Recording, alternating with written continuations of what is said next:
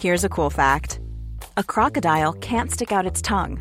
Another cool fact you can get short term health insurance for a month or just under a year in some states. United Healthcare short term insurance plans are designed for people who are between jobs, coming off their parents' plan, or turning a side hustle into a full time gig. Underwritten by Golden Rule Insurance Company, they offer flexible, budget friendly coverage with access to a nationwide network of doctors and hospitals. Get more cool facts about United Healthcare short term plans at uh1.com. Esto es Noticias a la Hora. Heraldo Radio le informa.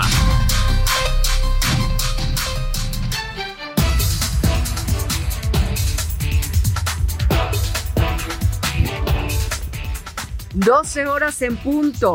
La Secretaría de Gestión Integral de Riesgos y Protección Civil informó que el Centro de Avisos de Cenizas Volcánicas de Washington emitió un aviso tras detectar que la ceniza del volcán Popocatépetl se dirige al noroeste de la Ciudad de México. Vámonos a escuchar cómo están las finanzas en voz de Héctor Vieira. ¿Qué tal Héctor? ¿Cómo está el dólar? Platícanos. ¿Qué tal, Moni? Muy buenos días. Efectivamente, para informarte que este sábado en las casas de cambio del Aeropuerto Internacional de la Ciudad de México, el dólar se está cotizando en promedio en 16 pesos con 68 centavos a la compra y en 17 pesos con 14 centavos a la venta. Por su parte, el euro también se está promediando este sábado en 18 pesos con 15 centavos a la compra y 18 pesos con 65 centavos a la venta. Para quienes vayan a viajar este fin de semana y utilicen la terminal aérea capitalina, pues tomen sus previsiones. En esto se está cotizando el tipo de cambio este sábado. ¿Nuevamente en cuánto? 18 pesos con 14 centavos a la compra, 18 pesos con 64 centavos a la venta el euro y el ¿Dólar? estadounidense también. Les comentaba 16 pesos con 68 centavos a la compra, 17 pesos con 13 centavos a la venta. Perfecto. Promedio más o menos. Muchas gracias. Seguimos pendientes. Claro que sí. En el orbe, el expresidente de Estados Unidos Donald Trump tiene previsto entregarse en la cárcel del condado de Fulton en Georgia el jueves o viernes de la próxima semana tras ser acusado de orquestar todo un entramado para subvertir los resultados de las elecciones del 2020 en ese estado, según fuentes de la CNN. La sonda rusa Luna 25, cuya misión es ser la primera nave espacial en alunizar en el polo sur del satélite terrestre, no ha logrado entrar en la órbita necesaria para aterrizar el próximo lunes en la superficie lunar. Así lo informó la agencia espacial rusa Roscosmos. Guatemala va a elegir este domingo al presidente número 52 de su historia, con el balotaje, que es la segunda vuelta entre la ex primera dama Sandra Torres Casanova y el académico progresista Bernardo Arevalo de León, esto en medio de un clima de incertidumbre. Usted me cuenta que nosotros dos fuimos amantes llegamos juntos a vivir algo importante.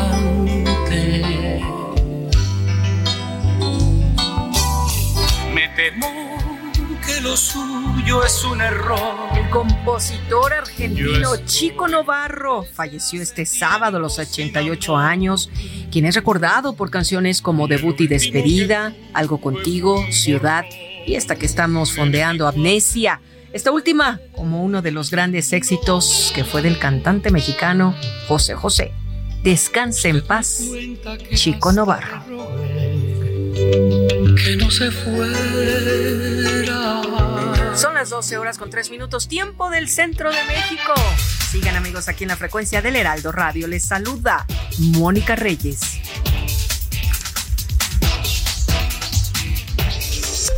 Esto fue Noticias a la Hora.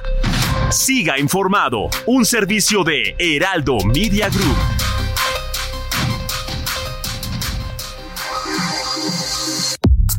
Nada más por convivir. Política, cultura y ocio con Juan Ignacio Zavala y Julio Patán. Iniciamos.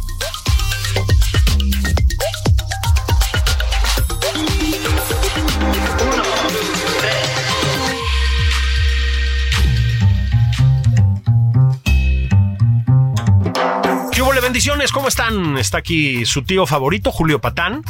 ahorita que Juan Ignacio Zavala está de vacaciones, podemos decir claramente, el favorito soy yo, con toda claridad. Este, no los culpo. Uno tiene una personalidad encantadora, chinga, güey, así son las cosas. No, no es cierto. Está Juan por allá. Me da mucho gusto saludarlos. Fíjense que hemos tenido una semana mm, muy dura en términos noticiosos. Eh, fuerte, pesada, cruel, triste, grotesca. Eh, dantesca, la palabra es buena y no es mía. Ahorita les digo de quién es la palabra, es muy, es muy adecuada. Y dije, ¿saben qué? Lo tengo que platicar con el jefe. Lo tengo que platicar con mi amigo Alfredo González, que es director editorial en este changarro, es un columnista extraordinario, a fuego lento. Si no la leen, yo creo que sí la leen, pero si no lo hacen, empiecen a hacerlo ya. Eh, habrán oído su voz en la radio también. Y además es buenísimo para el chisme político. Entonces dije, esto es lo que necesitamos, mi querido Alfredo. ¿Cómo estás? Bien, bien, Julio. Gracias, gracias por, por la generosa presentación.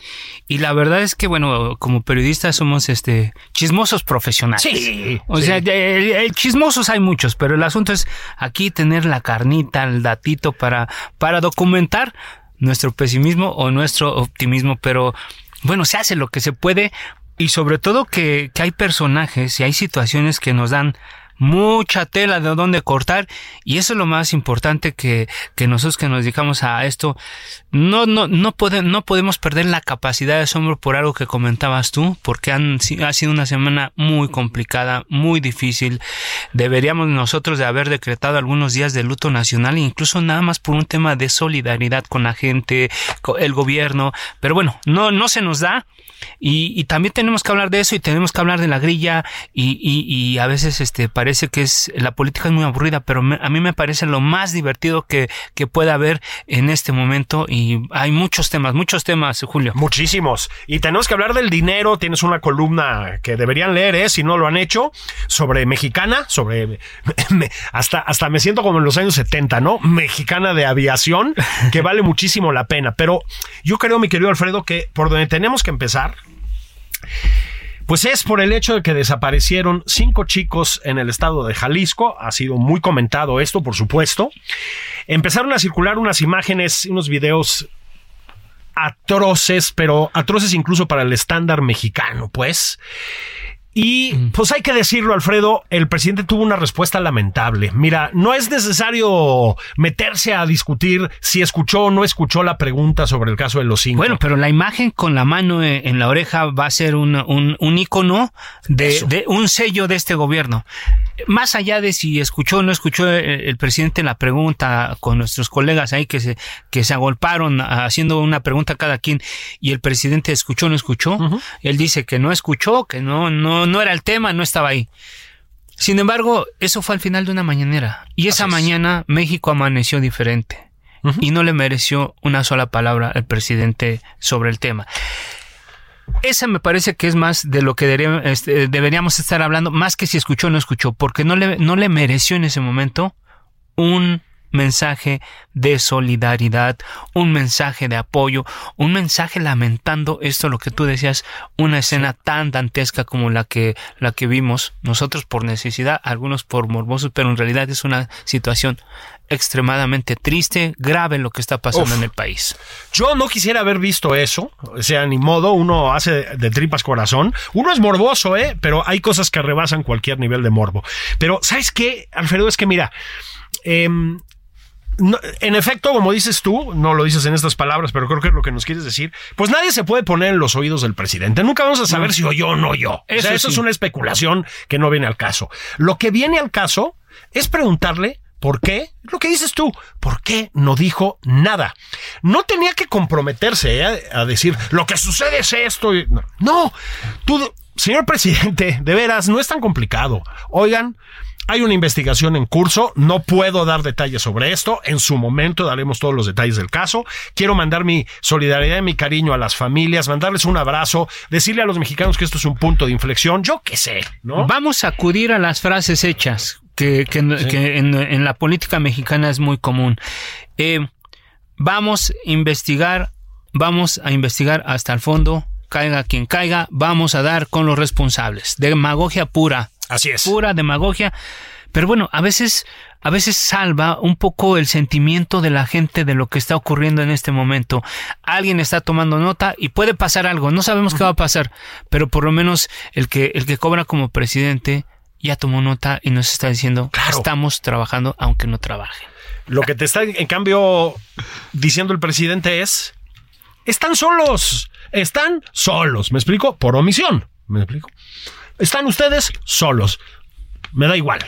Eso es un mensaje terrible, Alfredo, terrible. Es un mensaje terrible porque además eh, eh, comentábamos en otro momento que ese, digamos que ese, ese, eso que pasó en Jalisco es un segundo evento que días antes había ocurrido, lo, comentamos. Estamos normalizando la aparición de cuerpos eh, em, decapitados, de extremidades, lo comentábamos. Unos días antes aparecieron cuerpos eh, desmembrados en, en, en congeladores, en refrigeradores, y seguimos hablando de esto. Así es. Casi se nos olvidó que habían aparecido en el, en el escenario más optimista 13 cuerpos destazados en Destazados. congeladores en Veracruz. A propósito, el gobernador de Veracruz, este, ahí nomás en cortito, mientras eso sucedía, salía haciendo chistes sobre comunistas y libros de texto, ¿no? Este, carajo, señor gobernador, hay momentos en que uno no hace chistes y aquí eso yo también se lo diría al presidente. Digamos que su chiste, bastante malo, ¿no? Este, de, lo- de los oídos, no tenía que ver con el hecho de que, es decir, digamos que no escuchó y que el chiste fue pues una mala coincidencia. Señor presidente, no se hacen chistes cuando aparecen videos así. Hay momentos en que hay que mantener una cierta seriedad, caray. O sea, ciertas, aquí sí, solemnidad. Y esa, y esa solemnidad, como bien lo dices, la pierde el gobernador de, de Veracruz, Cuitláhuac García, porque se pone a defender eh, algo que es indefendible como los libros de texto gratuito, eh, o- acudiendo al pastelazo, al, al chiste, al chiste simplón, o sea, nada creativo. Y dices, para eso sí, para eso sí le echan tiempo, para eso sí le invierten, para eso sí toman un video, se toman un video, ponen a producir a su equipo un- una cosa que resulta de mal gusto incluso, muy mal el gobernador. Para eso sí les da. Sí. Para eso sí les da. Sí. Son muy creativos para eso. Pero no son creativos para, re- eh, para resolver los problemas que, que afectan mucho más, o sea, afectan realmente a la gente. ¿Qué está pasando en Veracruz? ¿Por qué se ha convertido en un ataúd? ¿Por qué aparecen muertos por aquí, por allá? ¿Y por qué con un- la mano en la cintura mete a la cárcel a los adversarios políticos? De eso debería de estar hablando el gobernador, no haciendo chistes y producción, invirtiendo los recursos en haciendo, grabando videos para las redes sociales. Para eso sí les da. Es increíble, ¿no? Además, el chistoretín de- del comunista con el gorrito de la estrella roja, ya lo habían hecho 70 paleros del presidente, perdón que lo diga así, antes que él. O sea, ni siquiera fue original, pues, ¿no? O sea, ya... Un refrito de, de refrito tras refrito. A propósito, mi querido Alfredo, lo de Veracruz, acabas de poner el, el dedo en la llaga, ¿eh? Se habla mucho de Guanajuato, sí, con razón. Sí, de, Colima, con toda la razón. De Zacatecas, con toda la razón. No hemos hablado suficiente de lo que está pasando en Veracruz, ¿eh? El problema de la violencia en Veracruz, estarás de acuerdo, es brutal. Es brutal, pero además esto se combina no solamente con, la, con los temas de inseguridad, que ya en sí mismo este, este asunto es muy grave y con todo lo que está pasando, la presencia del crimen organizado, esto y lo otro.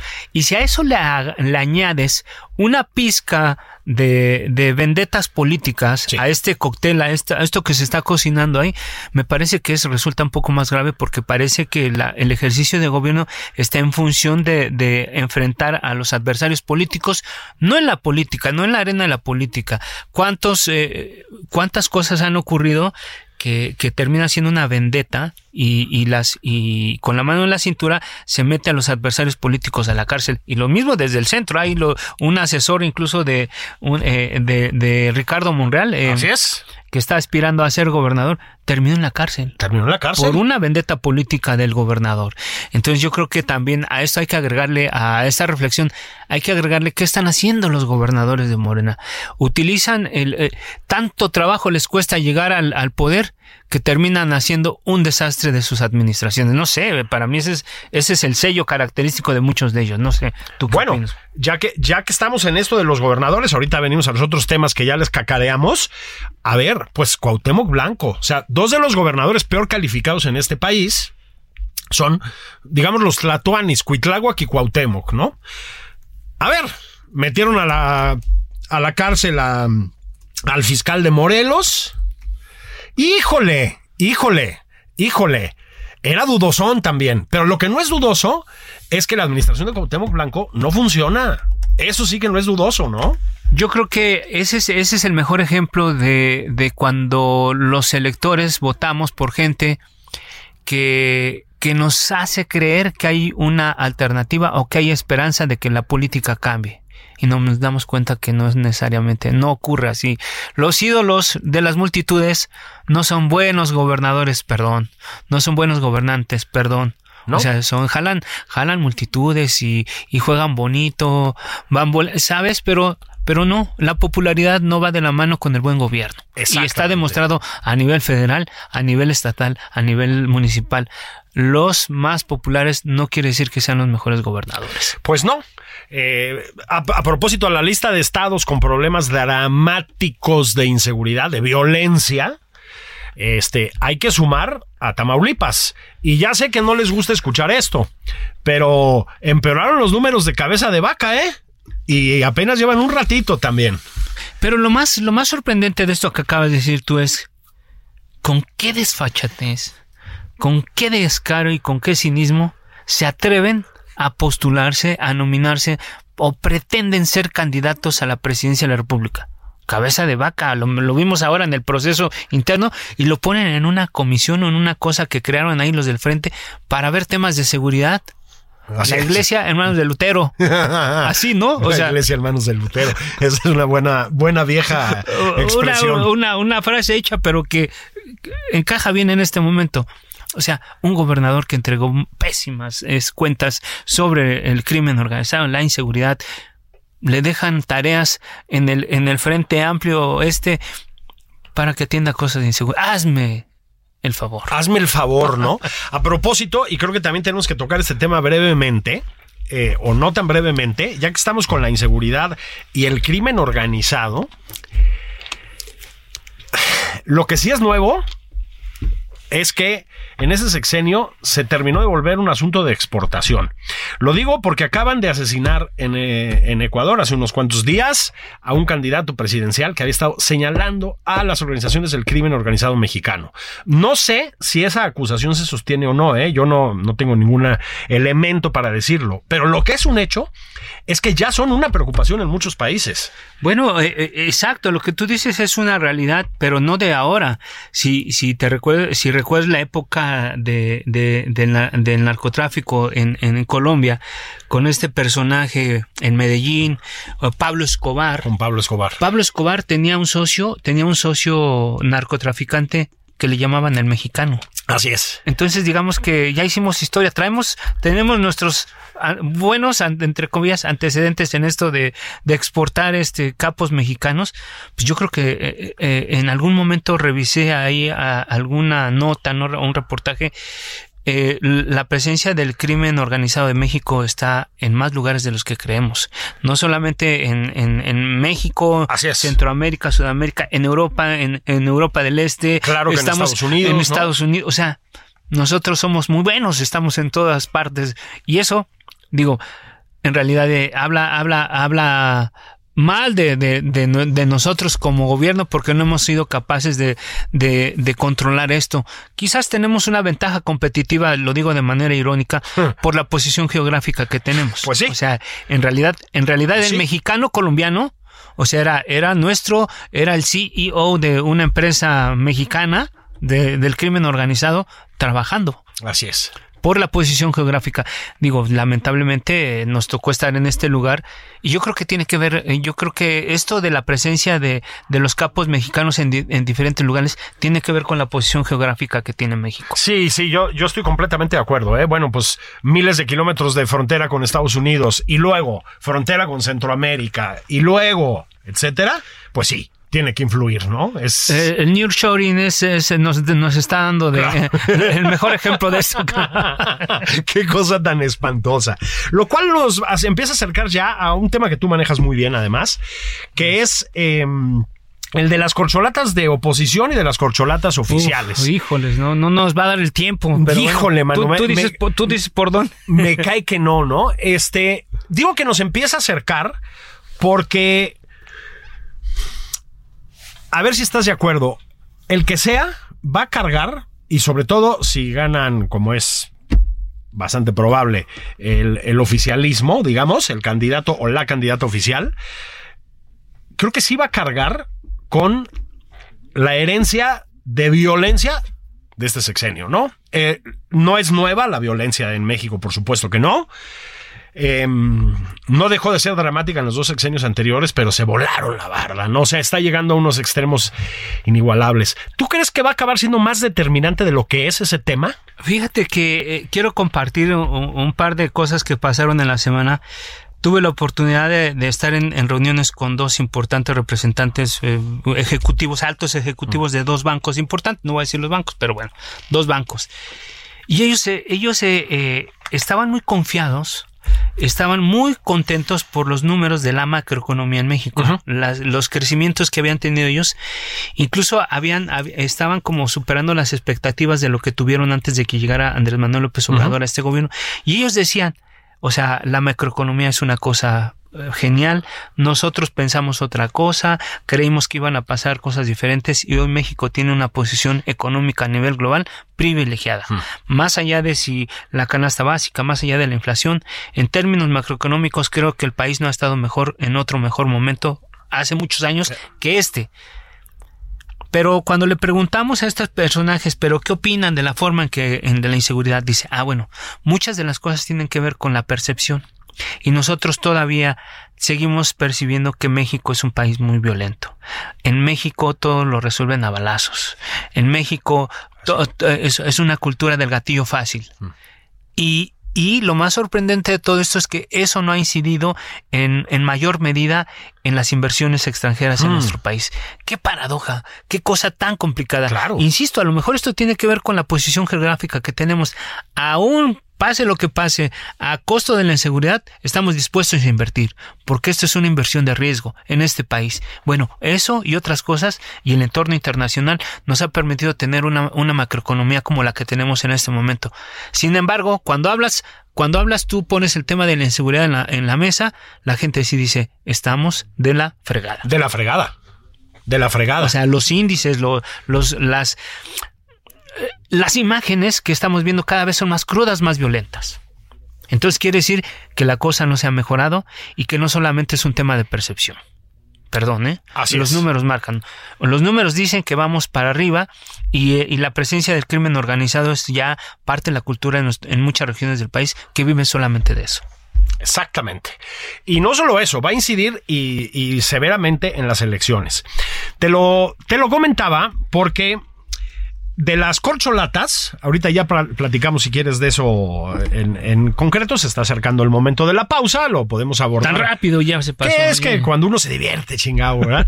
este, ya nos metemos a hablar de las corcholatas, pero hay una que lanzó sobre la mesa una propuesta de modelo de seguridad pública, digamos, me refiero a Marcelo Ebrard, por supuesto, del que muchos nos burlamos con cierta razón, porque sí sonaba un poco de misión imposible todo. Sí, sí, sí. Pero, pero, ojo, Alfredo, había un mensaje ahí encapsulado, yo creo. ¿No se parece? a lo que dice el presidente, ¿eh? Marcelo Ebrard dijo que iban a continuar con el modelo de la cuarta transformación y la chingada. No se parece a lo que dijo el presidente, ¿no? A lo que ha estado diciendo el presidente. Yo creo que eso es un detalle ya, ¿no? La. Em, cuando llega, como ustedes saben, cuando llega la hora de las elecciones, pues también es momento de asesinar al padre en un sentido metafórico. Sí, ¿no? eh, Este, entiendo perfectamente la, la metáfora, ¿no? ¿No? Y yo creo que lo va a hacer, y yo creo que lo está haciendo. El parricidio político también, eh, Claro. el parricidio político existe y lo hemos visto en muchas ocasiones y yo creo que esta no va a ser la excepción. Incluso anunció Marcelo, eh, presentó una denuncia por el manejo de los programas de, de, de bienestar. Exacto. ¿Y qué crees que está haciendo? Le está dando al corazón de su padre político Exacto. y eso ya te habla de, de una cosa mm, un poco más seria que lo que dijo antes, ¿eh? Eh, entonces, si les parece, vamos a hacer pausa y entramos directo con esto en la segunda parte, porque es el otro tema de la semana. O sea, absolutamente. La.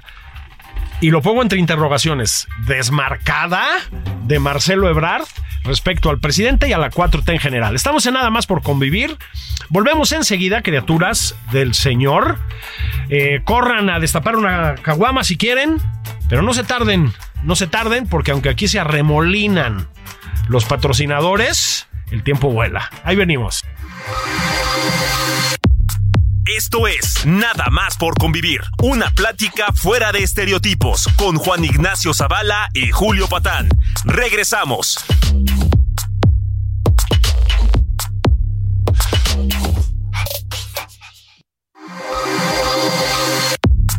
Ya estamos de regreso en Nada más por convivir. Aquí Juan Ignacio Zavala y Julio Patán.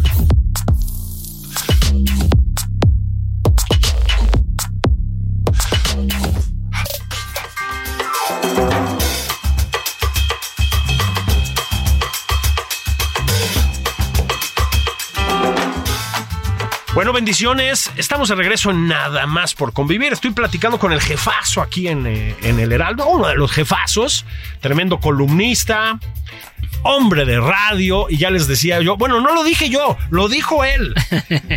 Chismoso profesional. El periodismo es eh, lograr cobrar mal o bien, en general más mal que bien, por ser un chismoso, ¿no? Lo cual está padre. Alfredo González, estamos de regreso. Oye, nos, nos detuvimos en Marcelo Ebrard. Decías, yo, yo creo que con toda razón, ya lo último que dijo Marcelo Ebrard esta semana, lo último de, de peso, digamos, sí es un punto y aparte, ¿no? Es un punto y aparte porque yo creo que le pegan el corazón del programa, de los programas insignia, la, el, el sello característico de este gobierno es el reparto de dinero, el reparto de dádivas, el reparto de, de dinero por todas partes disfrazado en programas sociales. Y resulta que es aquí donde Marcelo pone, pone, digamos, el, el- la flecha el, el centro de la diana para él fue los programas sociales, el, el sello característico de este gobierno. Yo, yo todavía soy uno de los que creen que hay, hay mucho de, de, de Maquiavelo en toda esta estrategia política, porque pienso que Marcelo todo lo que está haciendo lo está haciendo con el permiso del presidente. Ah, a ver, eso está interesante. O sea, es decir, si Marcelo decide irse a, a Movimiento Ciudadano y Movimiento Ciudadano lo acepta, que le está, ya lo dijo casi con todas sus letras que Millions of people have lost weight with personalized plans from Noom, like Evan, who can't stand salads and still lost 50 pounds. Salads, generally, for most people, are the easy button, right? For me, that wasn't an option. I never really was a salad guy. That's just not who I am. But Noom worked for me. Get your personalized plan today at Noom.com. Real Noom user compensated to provide their story. In four weeks, the typical Noom user can expect to lose one to two pounds per week. Individual results may vary. Sería bienvenido. Sí, Álvarez Maínez básicamente le dijo bienvenido a casa, ¿no? O sea, Porque él, él le secundó en esta denuncia de la inequidad en las es. encuestas y el manejo de programas sociales. El que el primerito que le da bola a esta denuncia es Jorge Álvarez Maínez, que es un diputado de Movimiento Ciudadano. Claro, porque Movimiento Ciudadano le está siguiendo, le está sirviendo de comparsa a Marcelo. Pero yo creo que detrás de todo esto, si no es así, si no es así, no creo que tampoco en esta política nada es producto de, de la casualidad. Y yo creo que el presidente sí tiene la habilidad para construir un escenario como este. Marcelo Ebrard, candidato de Movimiento Ciudadano, se va peleado de Morena, porque si no se pelea con Morena, va a quedar como un traidor. claro, por Tiene supuesto. que pelearse con Claro. Morena, o sea, tiene que salir peleado. Tienes que hacer una puesta en escena, ¿no? O sea, tiene que salir peleado porque de lo contrario, si se va sin hacer ruido, lo van a, de traidor no lo van a bajar. Y entonces él va a decir, me fui porque me maltrataron y les reclamé y les hice y nunca me hicieron caso, ¿no? Por eso me voy, me voy enojado. Y se va a ir a MC, ¿no? Y va a llegar a MC. Va a ser el, el candidato de MC, pero ¿qué crees? Que el presidente hasta el viernes, hasta el viernes y estos días no ha dicho nada, no ha regañado a nadie, no ha dado un manotazo, dice que es respetuoso del proceso. ¿Qué quiere decir? ¿Que entonces está dejando que hagan lo que quieran? Claro. ¿El presidente los está dejando que hagan lo que quieran? ¿O en realidad va a meter la mano para, para ponerlos en paz? Pues no ha hecho un- lo segundo. ¿Quiere decir, que Es los, correcto. ¿Quiere decir que los está dejando correr a todos? Y pongamos que Marcelo Ebrard se va con, con MC. Pues, ¿qué crees? Pues el presidente no solamente va a tener una candidata a la presidencia de la República de Morena, sino va a tener un candidato a la presidencia de la República en MC. Claro. Es decir, el presidente va a tener dos candidatos, una candidata y un candidato. Por eso, el Frente Amplio por México al principio estuvo coqueteando con Marcelo Ebrard y después, como Marcelo Ebrard les dijo no gracias, ellos dijeron no le vamos a insistir. Una vez preguntando con a Marco Cortés, yo personalmente, ¿van a recibir a, a- a Marcelo? Claro que no. Nosotros no le vamos a dar un segundo candidato al presidente. Wow. El frente no, Fíjate, ¿eh? el frente no, pero MC sí. ¿A cambio de qué? Pues a cambio de tener, de tener un, un- un mayor, mayores números. Hoy en este momento MC es más chiquito que el Partido Verde. Es y correcto. parece, Así es. y nos hacen creer que es la tercera opción. Sí, ¿Por qué la tercera opción? Porque van solos. Han, han, eh, han hecho tan, tan buena campaña los, los del Partido Naranja que nos hacen creer a los mexicanos que son la tercera opción y valen menos que el Partido Verde. Sí. ¿Qué es? Eh, ese, entonces ahí tú dices, ¿qué es, ¿a qué le está tirando el presidente? A dividir una elección en tercios. Claro. Es decir, yo tengo a Morena, van, a- votan Morena, votan MC y votan el frente. Pero MC a quién le va a pegar? No le va a pegar a Morena. O punto que sí le quite un poquito, pero a los que les va a quitar también va a ser al frente. Así es. Entonces se va a tercios la elección y ¿quién gana? Claro. El presidente, es decir, Gana Morena. gana Morena, el presidente con dos candidatos, con dos bloques. Claro. Uno con, con el Morena y su chiquillada, otro con MC, que lo va a hacer crecer. A esa apuesta yo creo que le iría bien a Dante, porque lo convertirían en lo que él realmente aspira a ser la tercera opción. Así es. Es que, y, y con esto, lo que está diciendo Alfredo es muy fuerte, porque, pues, si desde una óptica opositora, Movimiento Ciudadano tiene un pacto tácito o no tácito, quién sabe, con, con Morena, y por lo tanto, pues, con ciertos compromisos democráticos que uno supondría en un partido de oposición, ¿no? Es, es rudo. Eh, yo tampoco descarto esta opción, fíjate. Yo que, que soy una persona escéptica por naturaleza, creo que lo, lo que dices tiene mucho sentido, porque Marcelo había sido absolutamente, digámoslo así, institucional, hasta ¡pum! De pronto el otro día que dijo, esto es injusto, no puede ser, los recursos públicos en favor de Claudia Sheinbaum. Y dices, ¿qué pasó, cabrón? O sea, de pronto el, el exabrupto así, no es que no lo supiéramos antes, ¿no? No, el, el- el asunto es que, que sí, y la puesta en escena es tan creíble o tan verosímil, vámonos Sí. a, vámonos Sí, al sí. cine, ¿no? O sea, la puesta en escena tiene que ser tan verosímil que, que si no, no, no aplica, no crees, no la, no, no, va a ser muy montado, muy artificial. Entonces yo creo que tiene que correr un poquito de sangre, ¿no? Sí, Sí, yo decía, si realmente hay alguien atrás de todo esto, o sea, es un genio, es un genio, ¿eh? Sí, bueno, es y si, y si, y si el rompimiento, brutal, ¿no? y si el rompimiento real, si los chingadazos son Sí. reales, pues entonces la cosa, estamos hablando de, una cosa diferente y muy seria, ¿no? Pero déjame decirte algo y deja compartir algo. Para que Marcelo Ebrard se convierta en candidato de MC, tienen que pasar algunas cosas. Dante Delgado podría ofrecerle la candidatura, pero tiene que tener su proceso o mini proceso interno porque ya se define rápido, tienen menos tiempo. Y entonces le va a decir, le va a decir a Marcelo Ebrard, es que no es tan fácil que vengas a MC. Te voy a poner un gallo, un gallo importante, que se llama Samuel García y es gobernador, cobra como gobernador en el estado de Nuevo León. Y entonces yo llego a, a Monterrey que estuve esta semana y me dicen, este, yo iba solamente por una confirmación. Si va a ser Samuel candidato o, no, no. Va, a- o no va a ser candidato. Y llego y le pregunto a la gente de su equipo cercano. Yo solamente vengo a saber si va a ser candidato. No sabemos, todo es incierto. Todo es incierto y nadie sabe qué, qué va a pasar. Lo que, eh, este, pero qué, estamos listos para todo. Y yo, y yo les pregunto, ah, bueno, pero aquí hay un antecedente. El, el- el gobernador tiene, va a hacer su segundo informe en octubre en realidad va a dejar la gubernatura e irse a buscar la aventura de la presidencia de la República como en su momento lo hizo el Bronco, porque al Bronco no se la perdonaron y no solamente no se la perdonaron que se haya ido sin permiso, hizo trampa, recabó firmas y por eso lo metieron a la cárcel. O sea, por todas partes el Bronco perdió en, en, aras de buscar la candidatura presidencial.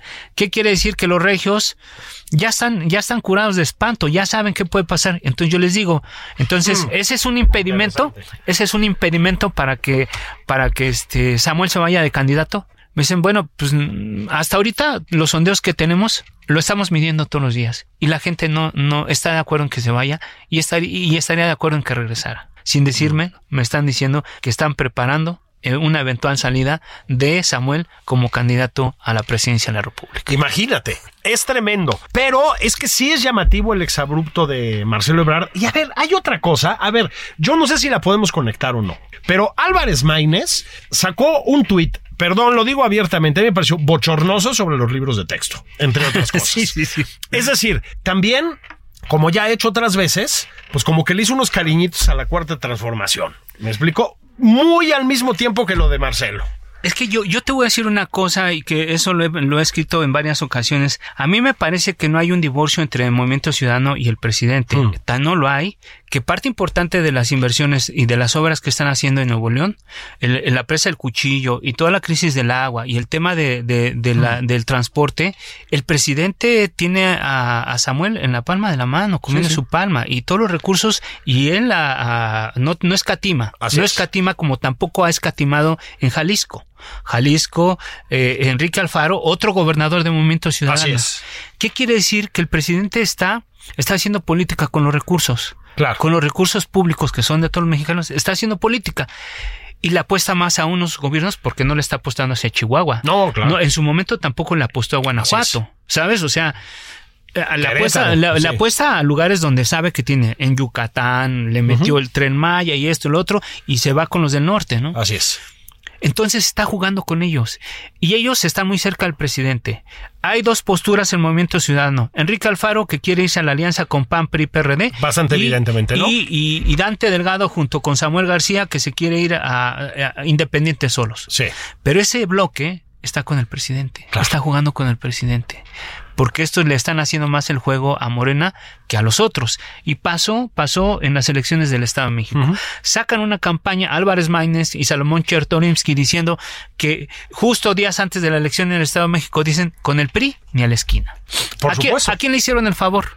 ¿A quién le hicieron el favor? Pues a Delfina. A Delfina, a Morena, al presidente. Pues Entonces, juegan, están jugando sin jugar. O sea, lo están, están en una alianza de facto sin abrirse. O sea, perdón lo que decir, no han salido del closet.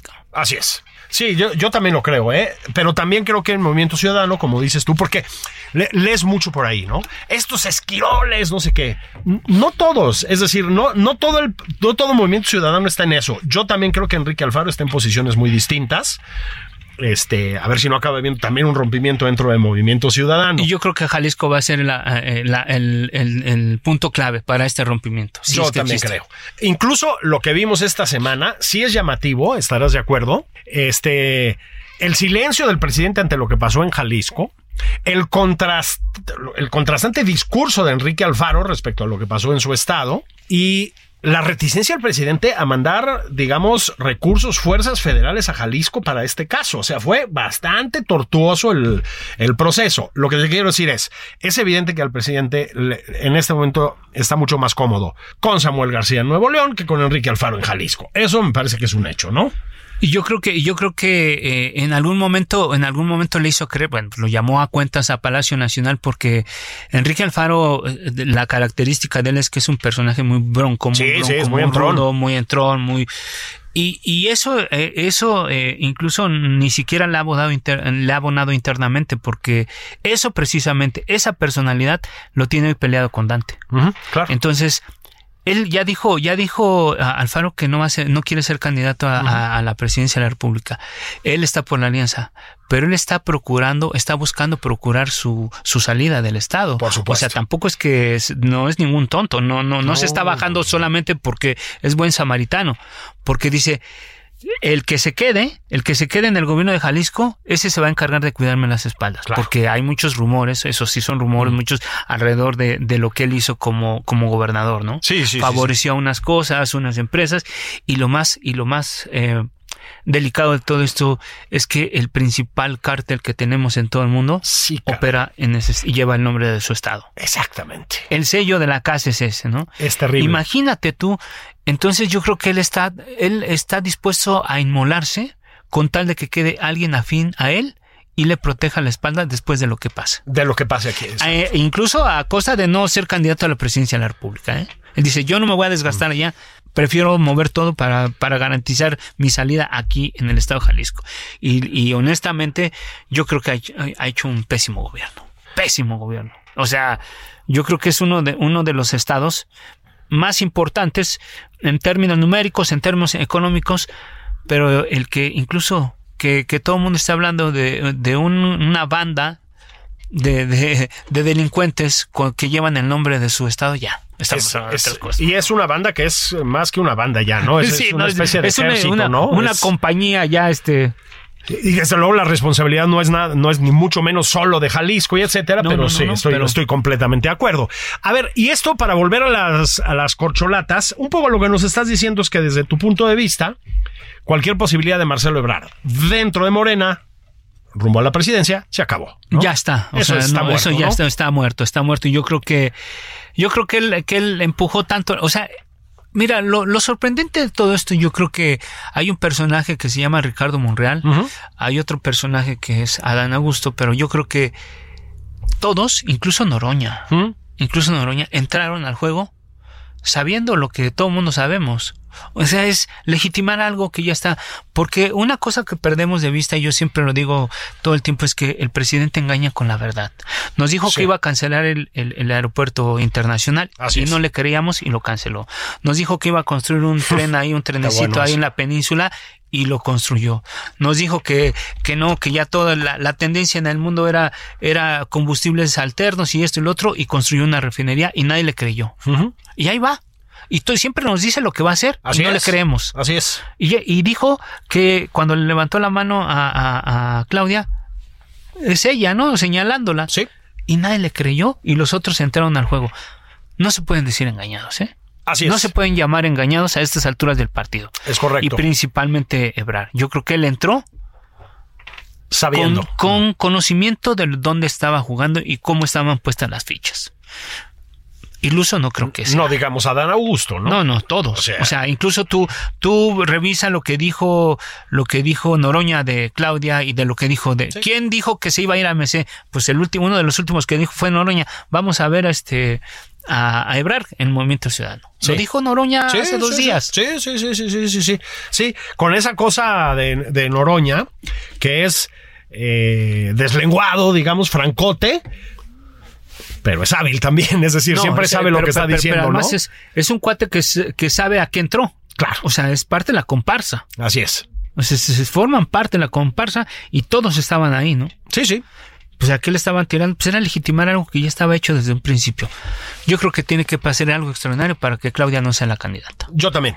Y, y te voy a decir una cosa, aquí sí, confesión de parte. Yo hubo un momento, lo dije aquí mismo, alguna vez platicando con Zavala, este, mm, yo hubo un momento en que dije, puta, se me hace, se me hace que en una de esas me bajan a Claudia Sheinbaum. Yo el que pensé que podía tener, pero esto tiene mucho tiempo, ciertas posibilidades era Dan Augusto, por otro tipo de afinidades con el presidente. Olvídate. Retiro lo dicho. es evidente que la candidata va a ser Claudia Sheinbaum. Y sabes qué? Es en un sentido muy mala candidata porque no tiene gracia, la verdad, y etcétera. Pero pues es que a final de cuentas lo que está vendiendo es yo soy el presidente. Ya sé que arde muchísimo que digamos esto, pero ese ha sido su juego, ¿no? Yo creo que, yo creo que el, el- el presidente lo que está buscando no es a, a un sucesor. Yo creo que lo que el presidente está buscando pasar en la historia como alguien que, que marcó un antes y un después en el curso de- del proceso de desarrollo del país. Y, y él quiere decir, o sea, yo no, el, el presidente, el López Obrador no gobernó un sexenio, gobernó un sexenio y heredó. su política. Yo creo que la apuesta de- del presidente es terminar este, este, este sexenio y el siguiente. Morena todavía tiene chance el siguiente y con eso se va a dar por bien servido López Obrador, llegue quien llegue, si es Claudia o es él dice ahí me quedo. Y el que y el que y el que sigue después del va a ser va a ser ya a como a como nos toque, ¿no? Sí, sí. Pero este que sí, este sexenio, el próximo sexenio, tiene que tener el sello de, de, de Andrés Manuel. Porque de lo contrario, él no siente que va, va a pasar como un prócer de la historia de México, ¿no? O sea, Exacto. eso es, y además va a decir, si es una mujer, el presidente demócrata, el que abrió las mujeres, Las ¿sabes? mujeres por primera vez, ¿no? Está- Hablando de está interesante, sí. Mucho. Hablando de mujeres, eh, antes de entrar al tema de mexicana, que sí quiero que lo toquemos. Bueno, pues también han pasado cosas en la oposición, Uf. ¿no? Este, eh, de pronto Beatriz Paredes levantó la mano, el PRI le bajó la mano a Enrique en la Madrid, que yo creo que sí tuvo una conducta impecable, la verdad, en todo este proceso. Y en el lado del PAN, Santiago Krill anda reticente. ¿Cómo la ves? Mira, pasamos de las corcholatas a las taparroscas. ¿no? Exacto, O sea, exacto.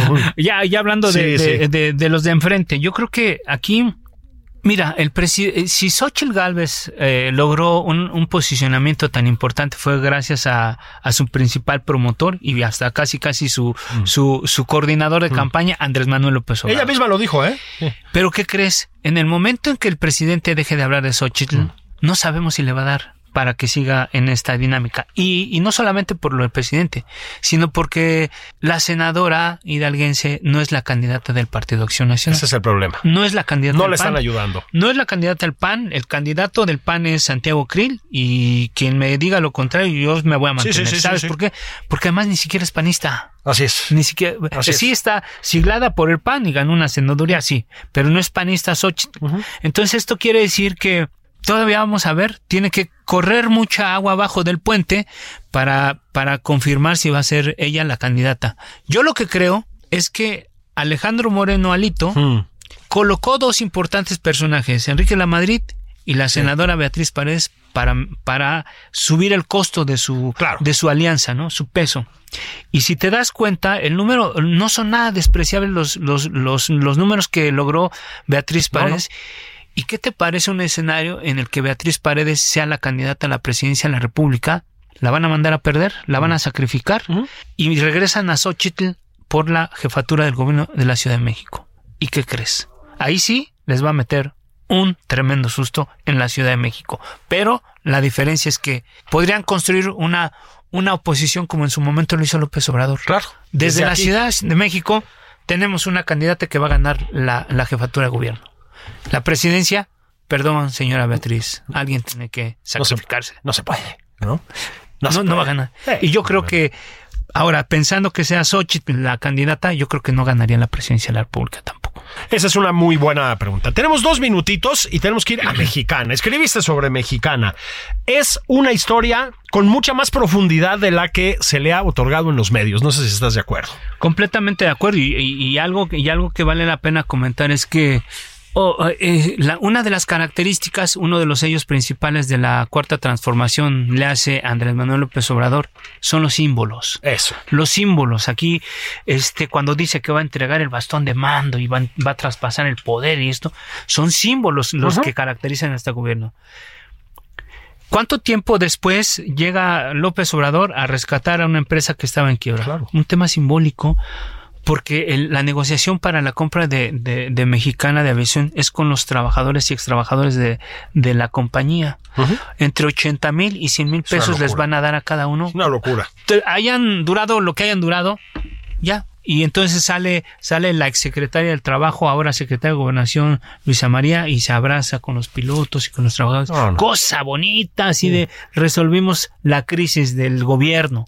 O sea, en realidad es una cosa muy simbólica. Porque lo que va a costar esto no solamente es lo que va a invertir, no solamente lo que va a invertir el gobierno, que por ahí lo publicó un periódico La Suma Total, pero son miles de millones de pesos lo que nos va a costar a los mexicanos. Pero no solamente esto. Eh, Mexicana de Aviación va a operar en el, en el AIFA. ¿no? Y entonces, ¿Qué, ¿Qué, les ofreció el presidente a las aerolíneas para que se fueran al IFA? Vamos a tener nuevas rutas, ¿no? Vamos a tener, y el IFA va a ser para ustedes. Y ahora les metió un competidor. Exacto. Que el competidor que se llama Mexicana de Aviación es el dueño del IFA. Sí. Entonces, eso va a implicar abaratar el costo de los, de los boletos. Exacto. Y entonces los va- y los, las, las otras van a decir, oye, me mandaste acá porque es un negocio nuevo, pero me metes a un competidor que me hace. Entonces, ¿de qué, ¿de qué estamos hablando? ¿A qué estamos jugando? O sea, ahí ya hay un problema, hay un problema, porque se nos dijo que Mexicana o lo que fuera iba, iba a volar a destinos donde no estaban cubiertos por las líneas comerciales. Y resulta que lo- la van a meter, su primera, su primera base de operación va a ser el AIFA y su, y su segunda base de operación va a ser Tulum. Exacto. Con las mismas, con las mismas rutas, con los mismos destinos de las líneas comerciales. ¿A qué estamos jugando? ¿A qué estamos jugando? O sea, ¿por qué me dices una cosa y después me sales con otra? O sea, parece un chiste, ¿no? No, Pero bueno. Mi está. querido Alfredo González, ya repetiremos pronto la sesión. Bueno. Qué bueno que platicamos aquí, te lo agradezco de veras mucho, siempre es un placer. Pues no, al contrario, Julio, pues aquí estamos para, para echar chisme y cada vez comentar cuando sea posible las cosas que pasan. Eh, lo nuestro es el chisme. Les mando un abrazo, gracias por estar en nada más por convivir. Bendiciones. Soy Julio Patán, nos seguimos escuchando. Compórtense bien, como es debido, en la línea. En, eh, en el contexto de decencia que nos ha enseñado nuestro presidente López Obrador. Un abrazo.